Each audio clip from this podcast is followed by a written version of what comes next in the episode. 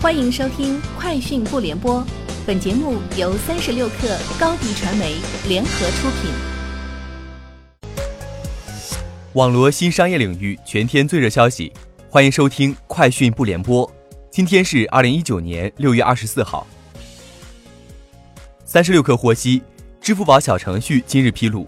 随着各地高考分数线的陆续公布，支付宝平台上高考服务相关小程序的访问量迎来普涨。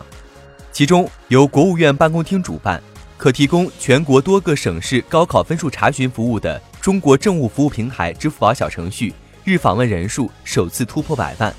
此外，由第三方机构主办的掌上高考、掌上高考志愿等支付宝小程序的访问量、访问人数环比上月也均出现十几倍甚至二十几倍的大幅上涨。三十六氪获悉，微信日前解封了快手的分享功能。六月二十四号。快手的视频链接已经能够分享到微信朋友圈。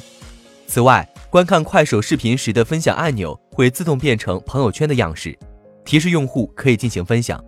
完成分享到朋友圈后，点击链接会进入正常的视频播放页，可以直接在朋友圈内完成点击播放。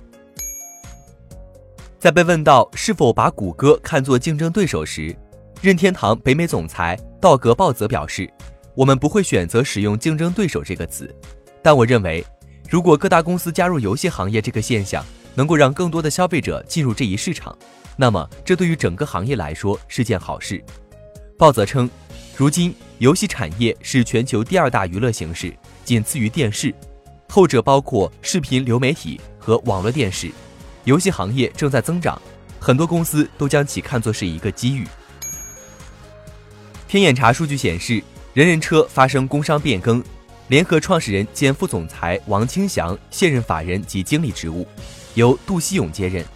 同时，王清祥还卸任执行董事，新增监事陈颖。对此，人人车回应称，公司进行法定代表人变更是内部管理及组织架构调整的正常行为，不影响人人车实际业务运营。公司治理架构经常会伴随业务的发展而持续调整，这在企业里很常见。日前，四百多名飞行员指控波音公司前所未有的掩饰七三七 MAX 系列客机的已知设计缺陷，故而对波音提出集体诉讼，并寻求数百万美元的赔偿。这些飞机驾驶员认为，自 MAX 型客机全球停飞以来，他们在薪资方面持续遭遇到重大损失，以及其他经济和非经济损失。这起诉讼案将在美国的芝加哥法院进行审理，庭审日期定在今年十月二十一号。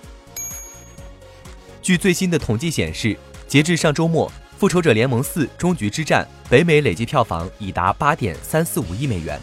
全球累计总票房高达二十七点四九六亿美元，超过了《阿凡达》二十七点四九零六亿美元，创造了全球影史首轮公映票房最高纪录。从上周开始，《复仇者联盟四：终局之战》重新上映，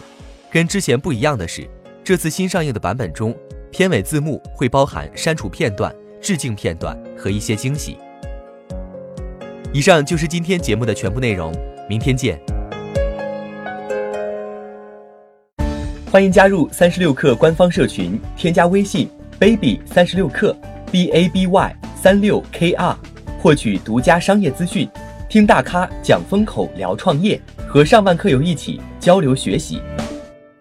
高迪传媒，我们制造影响力，商务合作。请关注新浪微博高迪传媒。